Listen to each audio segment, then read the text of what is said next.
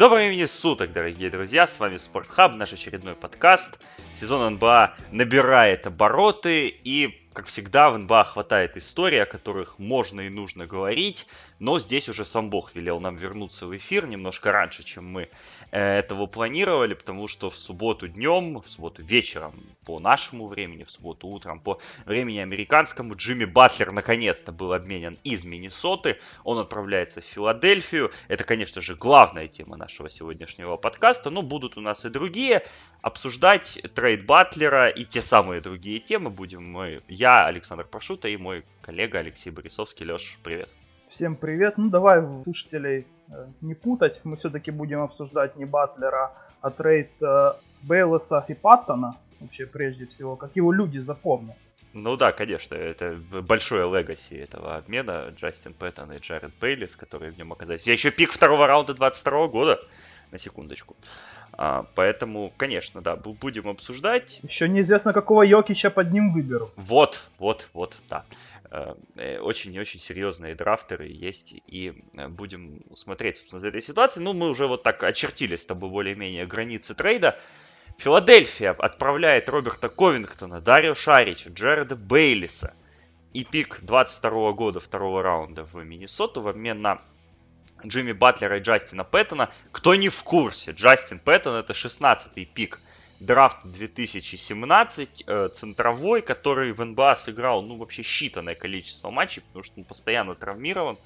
Его, собственно, и выбирали не очень здоровым. И в итоге, э, несколько недель назад, когда был дедлайн поднятия новичковых опций, Пэттону отклонили даже опцию второго года э, за, за в Миннесоте. Соответственно, он станет неограниченно свободным агентом уже в самое ближайшее время, ближайшим летом. То есть конечно, да, мы запомним этот обмен. В общем, давай тогда... Ну, ему самой судьбой было написано просто попасть в Филадельфию, понимаешь, с такими травмами. Да, получить уроки тем, у что он еще не сыграл, он еще сможет, наверное, претендовать на новичка года через 5 лет.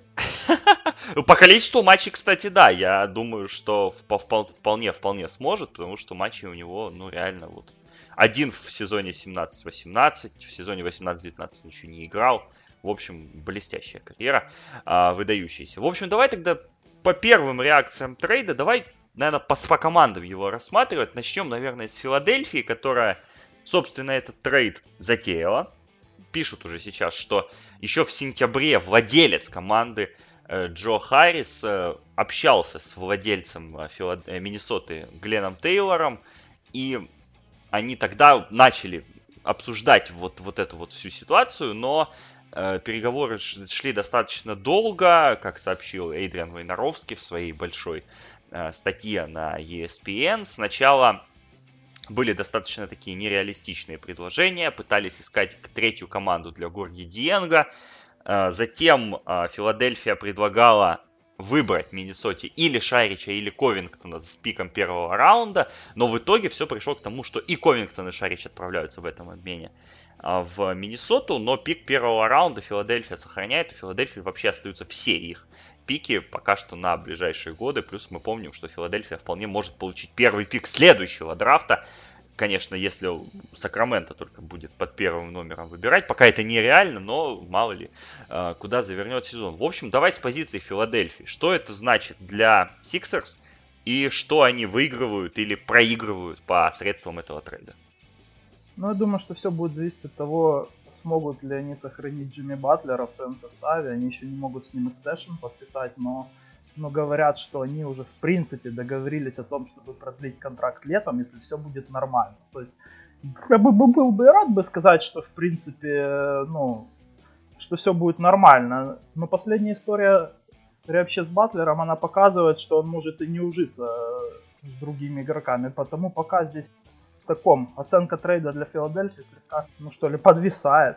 Вот. я думаю, что в принципе с Эмбидом и с Беном Симмонсом он должен сработаться, потому что, ну, пока я не вижу, в принципе, ни у Эмбида, ни у Симмонса таких прям наклонностей на именно э, набивание статистики в ущерб именно результатам команды. Мне кажется, они оба хотят э, именно играть на победу, и выигрывать и в плей-офф бороться, что в принципе уже хорошо для Батлера, который, собственно, от партнеров этого и требует. Ну вот еще с позиции Sixers, я думаю, этот трейд, в принципе, логичен в том плане, что они летом пытались кого-то себе э, подписать звездного, отправляли там делегацию к Леброну, который их вообще прокидал, не захотел к ним даже приезжать.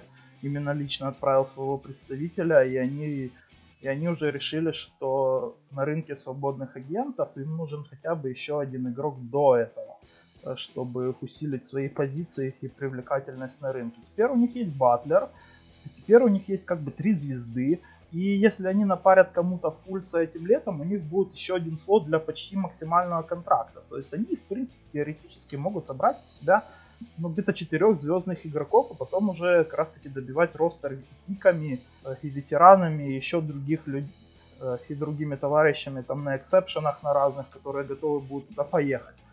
Так что, в принципе, я думаю, ну, этот трейд для Филадельфии был необходим, но он делается, наверное, не на этот год, потому что, э, ну, в принципе, с Golden State сложно в этом году будет еще кому-то именно сражаться, но вот где-то на следующий год, э, вот на следующий, да.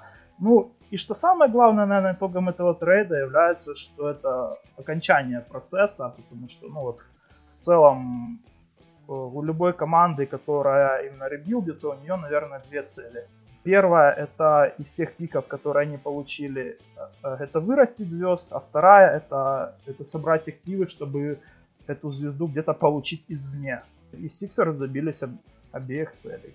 Да, говорят многие, что это конец процесса, и как раз отмечают это не даже не в Корее в контексте того, что заполучили реальную звезду Сиксерс, что было планом Сэма, Сэма Хинки изначально, а то, что команду покинули Роберт Ковингтон и Дарио Шарич, два таких э, национальных героя, по большому счету, для Филадельфии, потому что мы помним историю каждого из них. Ковингтон игрок из D-лиги, который был списан э, абсолютно всеми, его никто не брал, его Хьюстон там взял себе в аффилиейт, потом Хинки, работавший в Хьюстоне, его подобрал в Филадельфию, он играл на копеечном абсолютно контракте и стал одним из лучших 3 игроков лиги, а, ну а по цене, по соотношению цена-качество так и лучшим, Дарио Шарича выбирали еще в 2014 году на драфте, и как раз с прицелом на то, что он будет нужен через несколько лет, он приехал, он заиграл, и все это было вот действительно частью процесса. Теперь ни одного из этих игроков в команде не будет. Джейлем Бит уже высказал свое разочарование этим трейдом, но со сожалением, вернее, даже так можно сказать, что все-таки двух друзей, двух э, игроков, с которыми он очень давно в команде находится, обменяли. Для Филадельфии Теперь важно определиться, как на, как на мой взгляд, что делать дальше, потому что э, вот это окно, как ты говоришь, это трейд на будущее, безусловно. Э, Батлер пока непонятно остается или нет, но, как сообщил все тот же Войнаровский, намереваться Филадельфия будет его переподписать. То есть Филадельфия имеет большое преимущество в финансовом плане перед остальными командами, потому что Филадельфия может предложить Батлеру пятилетний контракт на 190 миллионов, а остальные команды могут предложить четырехлетний на 140, то есть 50 миллионов для Батлера, которому скоро стукнет 30, уже в следующем году, это большой плюс. Но здесь важно понять, вот они сейчас атакуют эту ситуацию или все-таки придерживают на еще год, на еще два, потому что уже заговорили об обмене Кайла Корвера, а, который, в принципе, должен был еще летом где-то так состояться, что Кливленд а, пообещал Корверу, что его обменяют летом в случае ухода Леброна, но Корвера не обменяли. Поэтому сейчас он вполне может вернуться в Филадельфию, где он в свое время еще с Алином Айверсоном, мы помним, а, зажигал. Есть вариант с обменом Кортни Ли. Вообще много таких вот игроков, которые в принципе могут интересовать Филадельфию. Но надо ли Филадельфии расставаться с активами, которые у них сейчас есть, ради достаточно сиюминутной выгоды, потому что мы помним, сколько лет Корверу. И что делать с Фульцем? Вот это самое главное, потому что Батлер, наверное, будет жестоко, жесток по отношению к Фульцу, если Маркел все так же будет играть дальше. Ну и вообще очень смутно, мне кажется, выглядят перспективы а, тройки Батлер, Симмонс, Фульц а, в одной пятерке, потому что, ну, два не бросающих игрока в таком сочетании, по-моему, это перебор. Ну, у Фульца, наверное, вообще паника от этого трейда больше всех, мне так кажется. что он там уже, а, ну вот реально паникует товарищ. На самом деле по Фульцу все предельно просто, надо его играть, а там как будет. То есть э, э, его, наверное, в любом случае Филадельфии придется скидывать в конце этого года, потому нужно набивать ему value. А, пока это получится или нет, ну, ну в общем, это еще посмотрим. По идее, в старте, конечно, лучше и Редик, и Шамет выглядят, вот если, если прямо туда вдвоем поставить вместо Фульца, а Фульца на скамеечку, ну, тоже минут на 27, на 28, то, наверное, это будет таки получше даже для, для игры. Но так как я говорю, что Сиксерс вряд ли рассчитывают э, именно в этом году на чемпионство, ну, в принципе, это с самого начала об этом говорить, то, что они Фульта в старте играют. Если бы команда именно хотела бы выигрывать любой ценой, его бы там не было. По поводу корверов, я думаю на самом деле, что вот именно обменным материалом на корвера это был Бейлос. То есть, в принципе, больше никого другого не имеет никакого смысла скидывать э, именно Сиксер. Так что, скорее всего, Кливленду придется именно не, об, не обменивать Корвера, а его контракт просто его отчислять и выкупать его, и тогда он уже придет в статусе свободного агента в Филадельфию много говорят сейчас о том, кто, кто подберет вот эту роль, которую оставляют Шарич и Ковингтон, потому что все-таки два больших игрока ротации, два э, больших игрока по минутам в первую очередь. Называют Майка Мускалу, называют э, Вилсона Чендлера, который все еще на лимите играет, и Лэндри Шемет, новичок, э, который вот в матче, который сразу же был после трейда Батлера, сыграл 41 минуту, и, в принципе, выглядит очень неплохо на самом деле. Но мы будем ну, смотреть за тем, как Филадельфия а, пойдет. Вчера много было текстов американских СМИ по поводу того, как сочетаются Батлер, Симмонс и Эмбит теоретически. Ну, в игровом плане в первую очередь, потому что в плане ментальном а, отмечают филадельфийские журналисты, что это все-таки остается команда Эмбида. Батлер приходит сюда все-таки скорее в гости пока что и диктовать э, условия ему вряд ли будет тяжело. Вот в тексте Войнаровски даже была цитата одного из генеральных менеджеров лиги, который сказал, что ему, Батлеру, то есть, лучше вести себя хорошо, потому что если он опять э, начнет устраивать какие-то истерики, то это уже будет третья команда за там, 4 года или 3 года, которую он поменяет, и э, тогда ему очень тяжело будет претендовать на максимальный контракт в э, тот, тот год, когда он выйдет на рынок, потому что ну, все понимают, что человек с тяжелым характером и платить ему максимальную сумму вряд ли кто-то захочет. Ну, это все правильно, да. В принципе, ему вот имеет смысл остаться и в самой Филадельфии, и с точки зрения и финансов. И я, я, я вообще не думаю, что он где-то получит лучший шанс на победу, чем в Филадельфии с Эмбидом и Симмонсом и еще каким-то четвертым игроком. То есть, если он сейчас еще, допустим, покажет, что он влился в коллектив, что он способен и работать вот э, вместе с другими звездами, которые хотят выигрывать, то это будет очень хорошим подспорьем для того, чтобы пришла еще четвертая звезда, а, а 4 звезды в НБА это как раз таки тот уровень, который позволяет сейчас бороться за финал как минимум. Давай тогда закончим с Филадельфией коротким вопросом. Этот трейд в данном сезоне выводит Филадельфию на один уровень с Бостоном, Милуоки и Торонто или все-таки нет? Надо смотреть, кого они, конечно, наберут еще из тех, кого отчислят, но я думаю, что они приблизились к этому уровню, потому что как минимум этот трейд их делает более привлекательными для тех, вот, для корверов, скажем так. Тогда смотрим на сторону Миннесоты, которая получает Шарича и Ковингтона. И здесь, конечно, ключевой вопрос всего этого, что будет с Томом Тивадо, который пытался, как пишут, э, ну вот продавить эту тему с тем, чтобы Батлера не меняли, потому что мы знаем, что Тибадо совмещает функции главного тренера команды и президента по баскетбольным операциям, он старался сделать так, чтобы Батлер все-таки играл. Э, он, как пишут, э, отказался от предложения Майами достаточно хорошего, потому что был уверен, что Пэт Райли вернется с еще более улучшенным пакетом. Он был уверен в том, что как минимум до февраля можно эту команду дотянуть. Они пытались найти какой-то какого-то игрока в помощь, и даже вроде как общались с Пеликанс, но Пеликанс отказались э, включать Джеру Холлидея. Давай Дэвиса отказались? Нет, нет, Пеликанс отказались включать Джеру Холлидея в э, пакет э, по обмену. Вашингтон отказался отдавать Брэдли Билла. В общем-то, Тибадо пытался какие-то варианты выкрутить, но в итоге ничего такого не выкрутил. И сейчас он получает Шарича и Ковингтона, которые вот, наверное, тут, мою, ну, тут я не определился вот со своим впечатлением до сих пор. Потому что я, например, на месте бы, если бы вот у Миннесоты был стабильный генеральный менеджер, который не главный тренер, то я бы на месте этого человека просто бы обменял их дальше. Потому что сейчас их активы и их э, ценность на рынке до активов, она достаточно высока. А так как они играют... Э, а Миннесота, что, что от этого получает Миннесота? Что, Миннесота у нас резко начнет бороться за плей-офф после того, как два игрока заменят одного в ротации? Я не верю в это. А Тибадо еще такой товарищ, что он может э, устроить Шаричем то, что он устраивал в прошлом году с Неманией Белицей, который был одним из лучших игроков команды, но он его просто не выпускал на площадку или выпускал там на 10 минут, неоднозначная оценка для, как со стороны Миннесоты. С одной стороны, да, перезагружают они команду, потому что ушел Батлер, ушла такая большая часть вообще внимания к ним. Но с другой стороны, что делать дальше, я вот пока не совсем вижу. А, ну, я думаю, этот трейд нужно рассматривать со стороны Миннесоты как бы с двух сторон. Одна именно со стороны Тибода личной, а вторая именно со стороны Миннесоты как франчайза.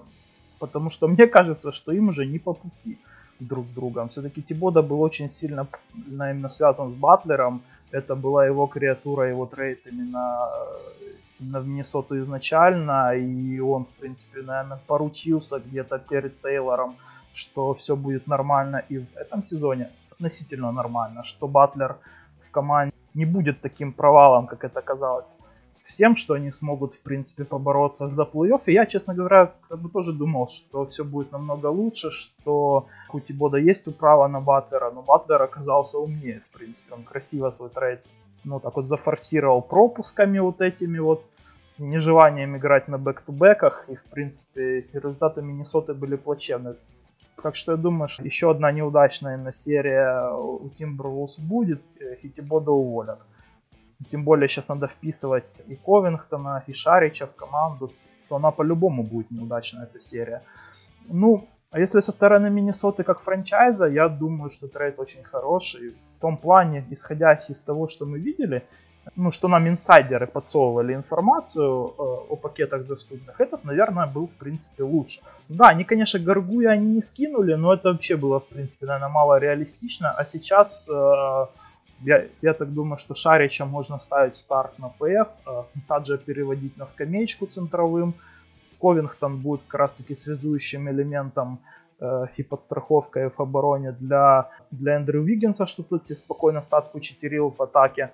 Ну и, в принципе все остальное на месте.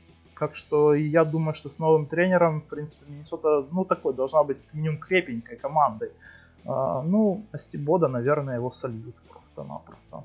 Да, сообщают, что летом Глен Тейлор рассматривал возможность увольнения и Тома Тибадо, и Скотта Лейдена, генерального менеджера команды, когда ситуация с Батлером только начала вот набирать обороты, но все-таки он этого не сделал, но сейчас, судя по всему, час чет для Тибадо приближается, потому что ему не удалось вообще дожать эту ситуацию в правильную сторону. Ну тут еще и фиаско еще с другой стороны, Саш, понимаешь?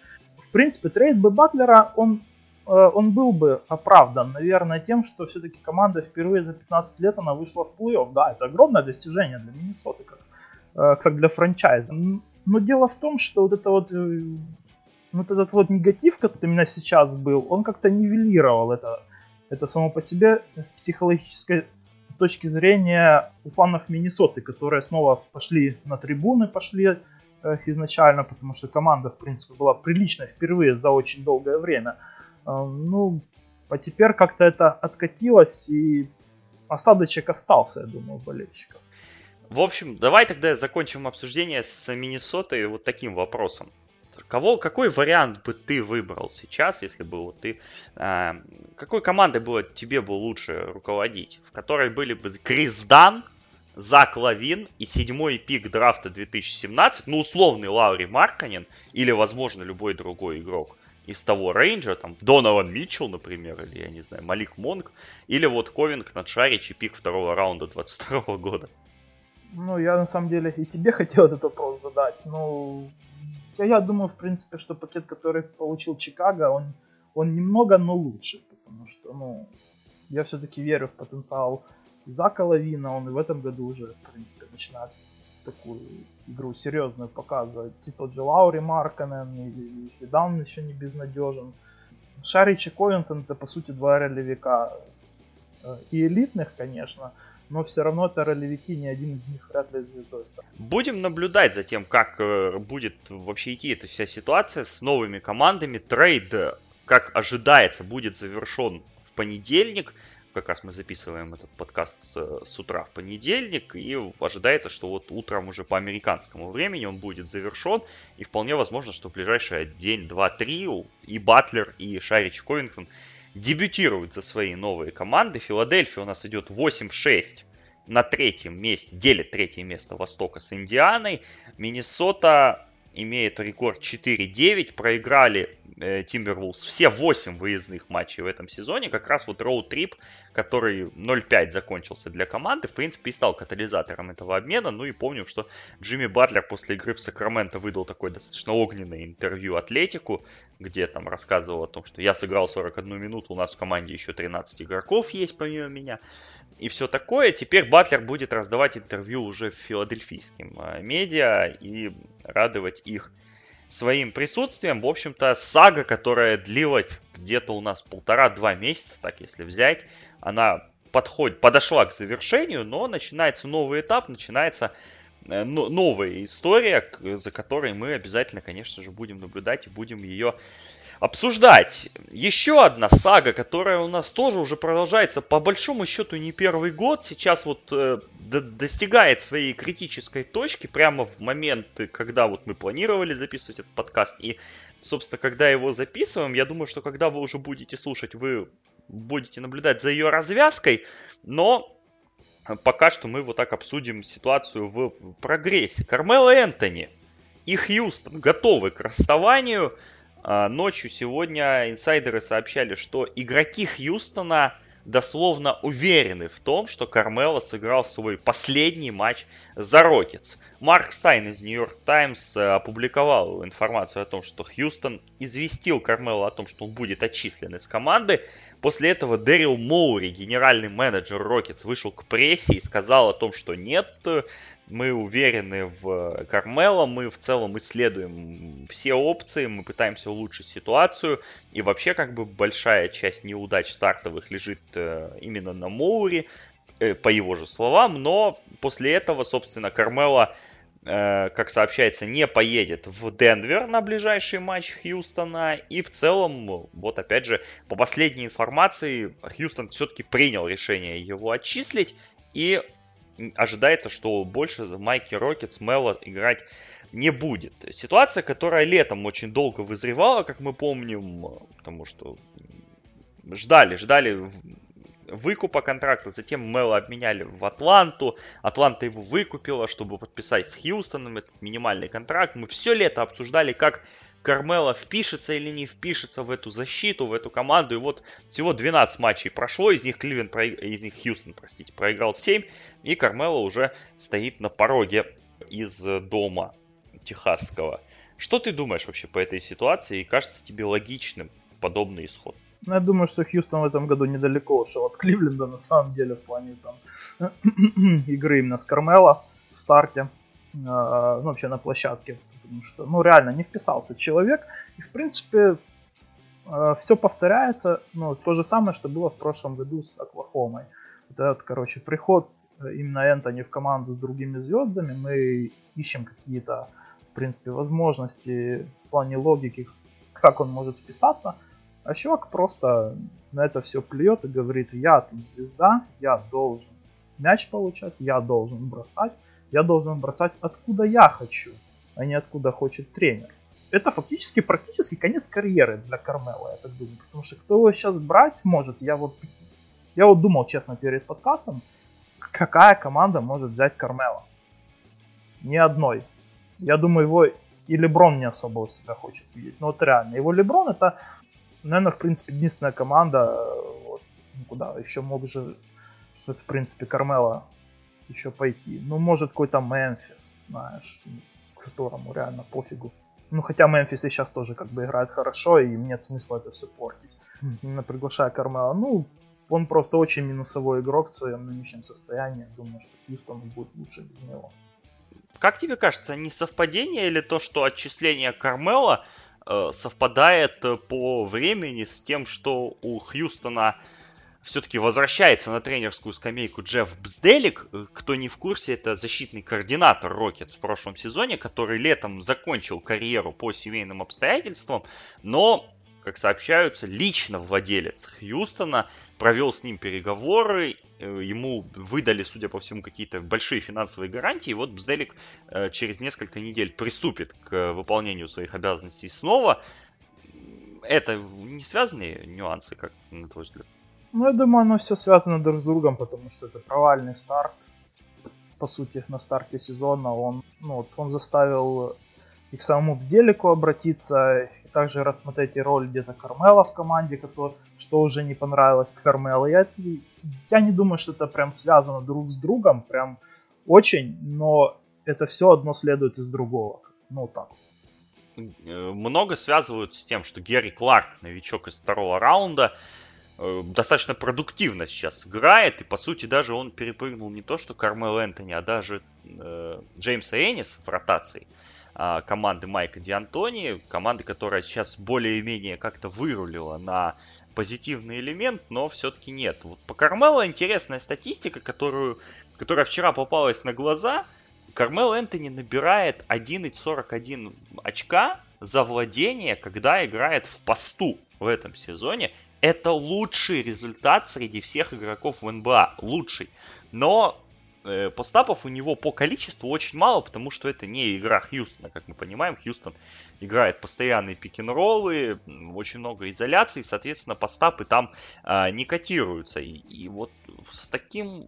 Вот когда мы говорим про постапы, почему-то у меня сразу возникает картинка Джейля Эмбида в вот голове. у меня тоже. Может, Кармела в Филадельфию тогда?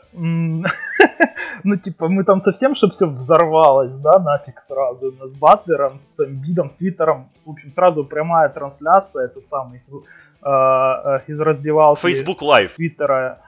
Да, да, да, именно этот самый Джеля для Эмбида там этот самый в Фейсбуке лайв трансляция, как Батлер кричит на Кармела, а Кармела плачет и бежит именно к руководству сразу же. Это все в лайве. И Фульц там еще где-то, короче, прячется, чтобы ему не досталось. Ну, очень ярко так. Но на самом деле да, потому что, ну, ну, в целом, практически никто сейчас не играет много постапов, и Кармело, в принципе, очень устаревший игрок для этой лиги. Это еще один фактор, почему ему будет очень сложно как бы найти. И, в принципе, как бы те команды, которые играют постапы, в основном у них очень классные центровые для этого есть, как и бит. А смысл там как, ну, как-то свою игру перестраивать ради какой-то защитной и эмоциональной дырки, ну, очень мало, наверное. Давай тогда подумаем, где же Кармело все-таки может продолжить карьеру, кроме чемпионата Китая? Ну, реально, Китай лучший вариант для него. Есть еще Вьетнам, наверное. Ливан. А, да, Ливан, Вьетнам, вот там вот. Ну, в принципе, НБА, наверное, только Лейкерс. Я вот... Лейкерс? Голден Стейт? Нет. Ну, уже же была информация, что они рассматривали его подписание в этом году, в прошлом там даже, и игроки команды проголосовали против. Так что я думаю, что Golden State этого хватит ума 100% его не брать. Ну, кто-то может из там совсем отчаявшихся, вроде Орландо какого-то там, ну, очень сложно реально найти того, кто его захочет. Нью-Йорк Никс. Um, нет. Ну, в Денвер я его предлагать не буду, потому что у Денвера вот, и так все кстати, хорошо. Кливленд. А, Кливленд? Кливленд? А, Кливленд. То есть вместо Корвера или вместо Джер Смита? Это просто вместо здравого смысла. Ну да, это, это было бы по-кливлендски как раз. В общем, да, Кармело у нас в этом сезоне набирает 13-4 очка и 5,4 подбора в среднем за 29,4 минуты на площадке, забивает 32% трехочковых бросков, что в принципе не очень много, как мы можем понять, и сага с Кармело в Хьюстоне заканчивается гораздо быстрее, чем ожидалось и чем нам хотелось. Но вообще теперь вот мне интересно, знаешь, еще в этом контексте, что кем Хьюстон вообще играть будет. Вот у них сегодня была игра ночью с Индианой, где они победили 115-113. А, Если я не ошибаюсь, у них была ротация из 9 человек. При этом девятый человек сыграл, если если вот сейчас мы проверим этот момент, всего, всего Нет, У них из восьми человек была ротация. Да, из восьми человек, Айзея Хартенштайн был восьмым, сыграл 13 минут. Пиджей Такер 40, Джеймс Эннис 22, Капелла 29, Пол 35, Харден 38, Кларк 33, Эрик Гордон 31 минута, Маркис Крис, DNP Coach Decision, а также еще на банке находились новичок Винсент Эдвардс и Майкл Картер Вильямс. У них вообще людей нет, кем играть. Ну так это ж любимая игра Дентони, вернулся к истокам, он может и всем играть человек. Ему вообще пофиг. Ну вот будет еще Джеральд Грин будет, и Нене где-то будет выходить, там тот же МКВ. Но я так думаю, что МКВ они тоже посмотрели, что он тоже минусовой игрок, тянет их вниз и постепенно его убирают. Убирали его из ротации, убрали сейчас. Да, в общем, Хьюстон у нас немножко получше стал в таблице со времени нашего последнего подкаста, когда мы записывали наш подкаст «Вещи, которые шокировали нас на старте сезона». Рокетс шли 1-5, сейчас у них рекорд 5-7 вернулся Джеймс Харден, но многие отмечают, что у Криса Пола есть какие-то явные проблемы с э, броском, э, какая-то травма, какая-то, может быть, неуверенность, хотя сегодня Пол как раз 5 из 8 трехочковых забил, и, в принципе, 26 очков э, в кольцо Индианы отгрузил вместе с 40 очками Джеймса Хардена. Останемся тогда на Западе. Еще одна тема, о которой хотелось бы поговорить. Тема, которая немножко уже не совсем свежая, так сказать, но все равно достаточно актуальная, потому что Лос-Анджелес Лейкерс таки нашли игрока, который нужда... в котором команда нуждалась, того столь желанного второго центрового, который нужен был Лейкерс, потому что Джавейл Маги выдавал какие-то сумасшедшие минуты, при том, что ему, в принципе, их нельзя особо играть по, по здоровью. Тайсон Чендлер приехал в Лос-Анджелес на прошлой неделе, его выкупили из Феникса, и он тут же подписал э, контракт с Лейкерс. При этом Чендлер еще в этой сделке там немножко уступил Фениксу несколько миллионов по зарплате, потому что контракт Чендлера... 2,1 миллиона или 2,4. Это, это, это было миллиона. Вот. И Чендлер уже дебютировал в Лейкерс, уже сыграл ряд матчей. Сегодня ночью в игре против Атланты Хоукс, которую Лейкерс героически выиграли с разницей аж в одно очко. Чендлер набрал 4 очка, сделал 5 подборов, 3 блокшота и 2 перехвата. В общем, был очень полезен. Чендлер подменяет пока Джавейла Маги. Они, собственно, разбивают эти 48 минут плюс-минус поровну. Чендлер.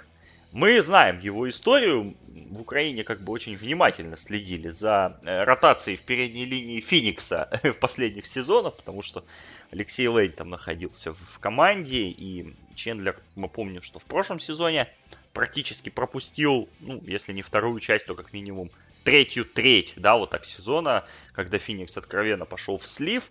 Теперь же Феникс выбрал на драфте Деандра Эйтона, который, в принципе, как мы понимаем, центровой и под первым пиком был выбранный. Чендлеру там не особо было места. И вот теперь Чендлер оказывается в Лейкерс, где он должен играть э, какие-то минуты, любые, потому что идея с... Потому что некому. Да, потому что идея с Кайлом Кузьмой на центре, с Леброном на центре, она не совсем сработала, как мы можем понять по стартовым играм сезона. Что вообще дает Лейкерс этот переход и есть ли в нем смысл по большому счету? Потому что Чендлеру 36 лет, он с трудом допрыгивает до кольца, и вообще при всем своем э, и баскетбольном интеллекте, ну, в общем, ну, старый он уже. Куда уж там. Ну, им как раз таки нужен был такой центровой, на самом деле, который сначала думает, потом прыгает, потому что, ну, как бы, при всей моей любви к Джавелику, у него обычно как раз таки все наоборот.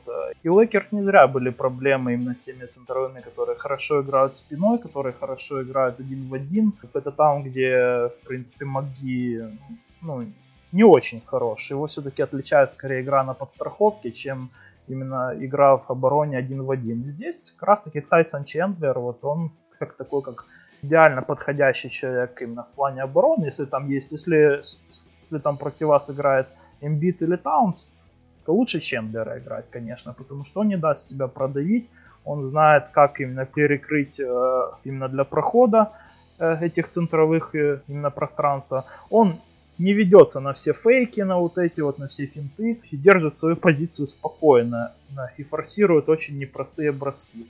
При этом, в принципе, Чендлер является один, э, одним из лучших игроков НБА по игре именно на подборе.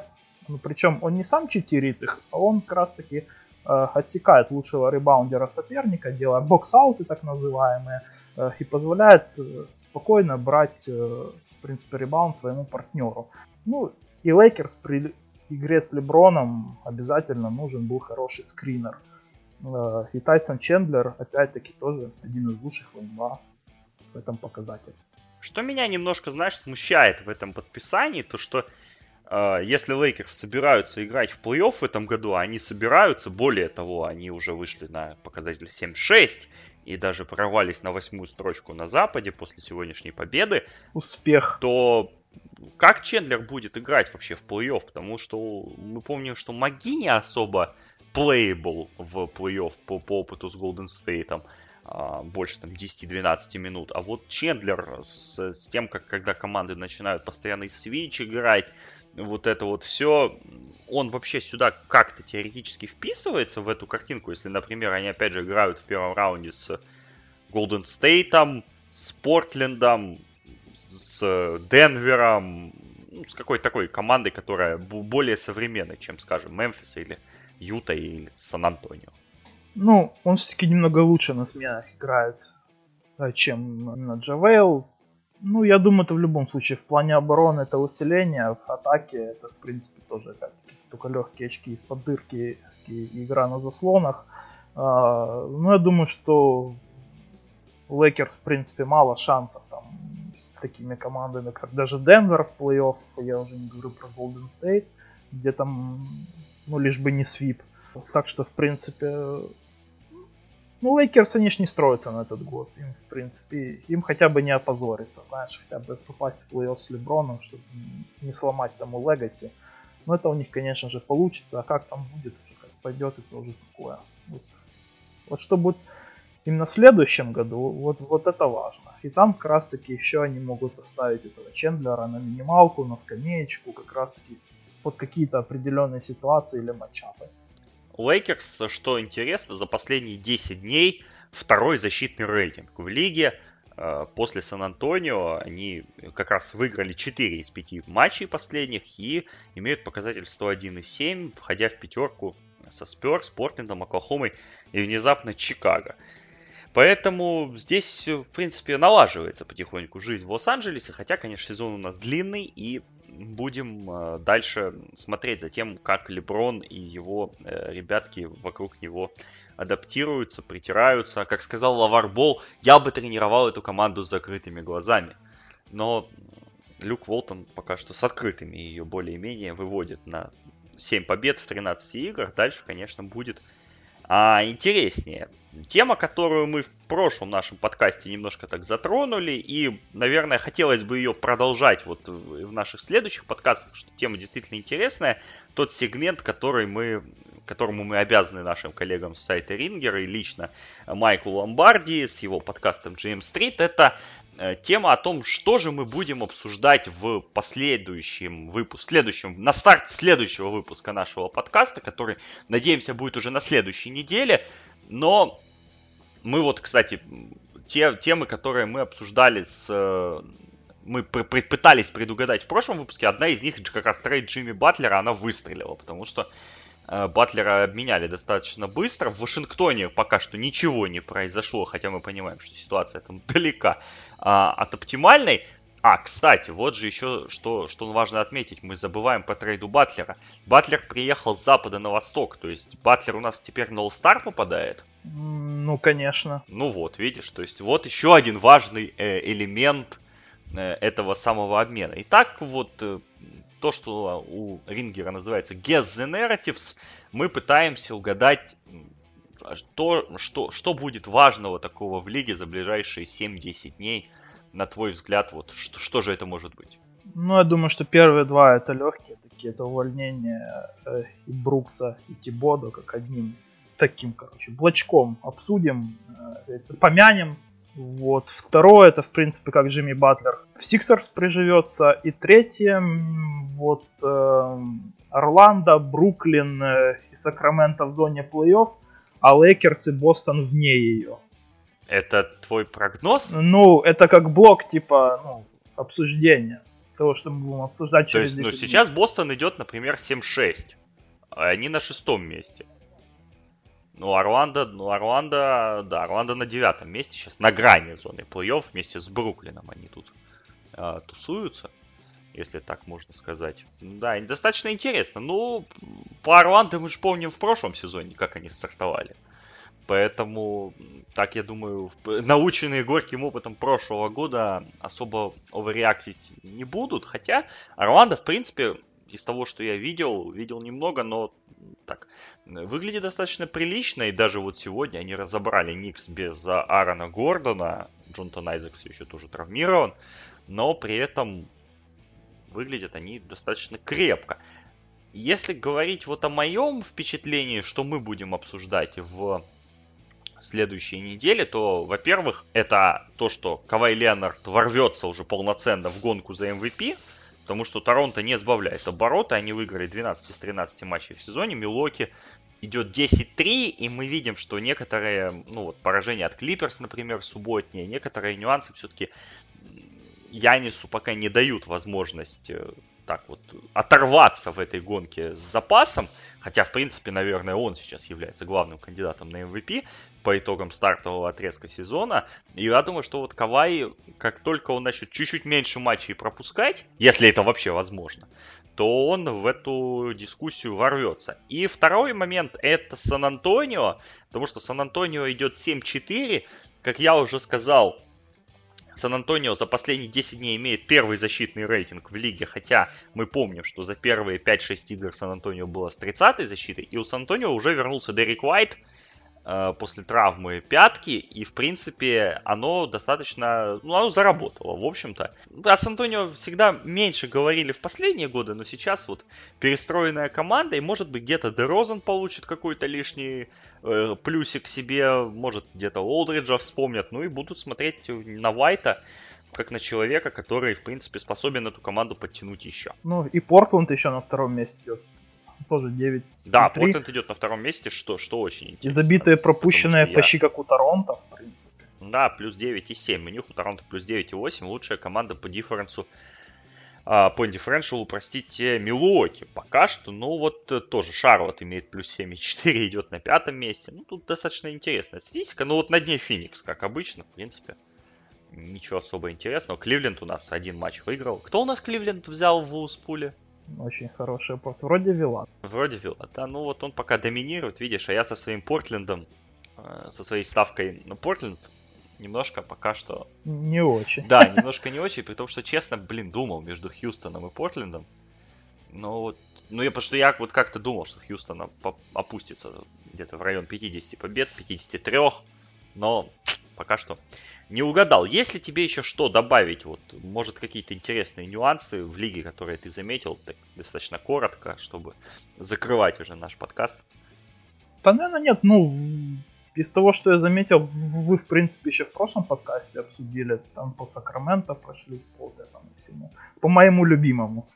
А, да, ну, в общем, ну, я вот последнее, что, что раз мы уже так отмечаем какие-то интересные моменты, это 7-4 Мемфиса потому что Мемфис выглядит как команда, которая, ну, в принципе, в этом году может побороться за плей-офф. Марк Газоль очень хорош, Джарен Джексон немножко нестабилен, но играет тоже очень солидно. Но мы понимаем, что потолок Мемфиса, он упирается в то, что здоровы ли Газоль и Конли. Когда они здоровы, это действительно серьезная команда, э, которая вполне может быть на уровне плей-офф и побороться, но как это уже будет, будем смотреть и будем обсуждать, наверное, в наших следующих выпусках. Э, сегодня мы с тобой обсуждали обмен Джастина Пэттона и Джарда Бейлиса. Так мы его будем теперь называть, наверное. Так он войдет в историю. Да, обсуждали да, новую часть мелодрамы, того термина, который еще в, десятых, в начале десятых годов у нас появился. Ну и многое-многое другое. Леш, спасибо тебе большое. Всем спасибо за внимание. Э, я, Александр Прошута, провел для вас этот подкаст. Подписывайтесь на нас, заходите на сайт Simple, на платформу simplecast.com, там вы найдете все наши подкасты. Подписывайтесь обязательно в Твиттере на SportHub Media, там вы не пропустите, если вы подписались на этот твиттер, вы не пропустите ни одно из наших э, обновлений, ни один из наших новых подкастов, конечно же, в Фейсбуке, ВКонтакте, э, в, в сервисах, которые транслируют подкасты. Это Google подкасты и iTunes. Мы скоро вернемся, я думаю, с э, другими подкастами. Обязательно следите за сезоном НФЛ вместе с нашими друзьями из подкаста West Coast Softcast. Ну и ждите, ждите обновлений. Всего доброго и до новых встреч.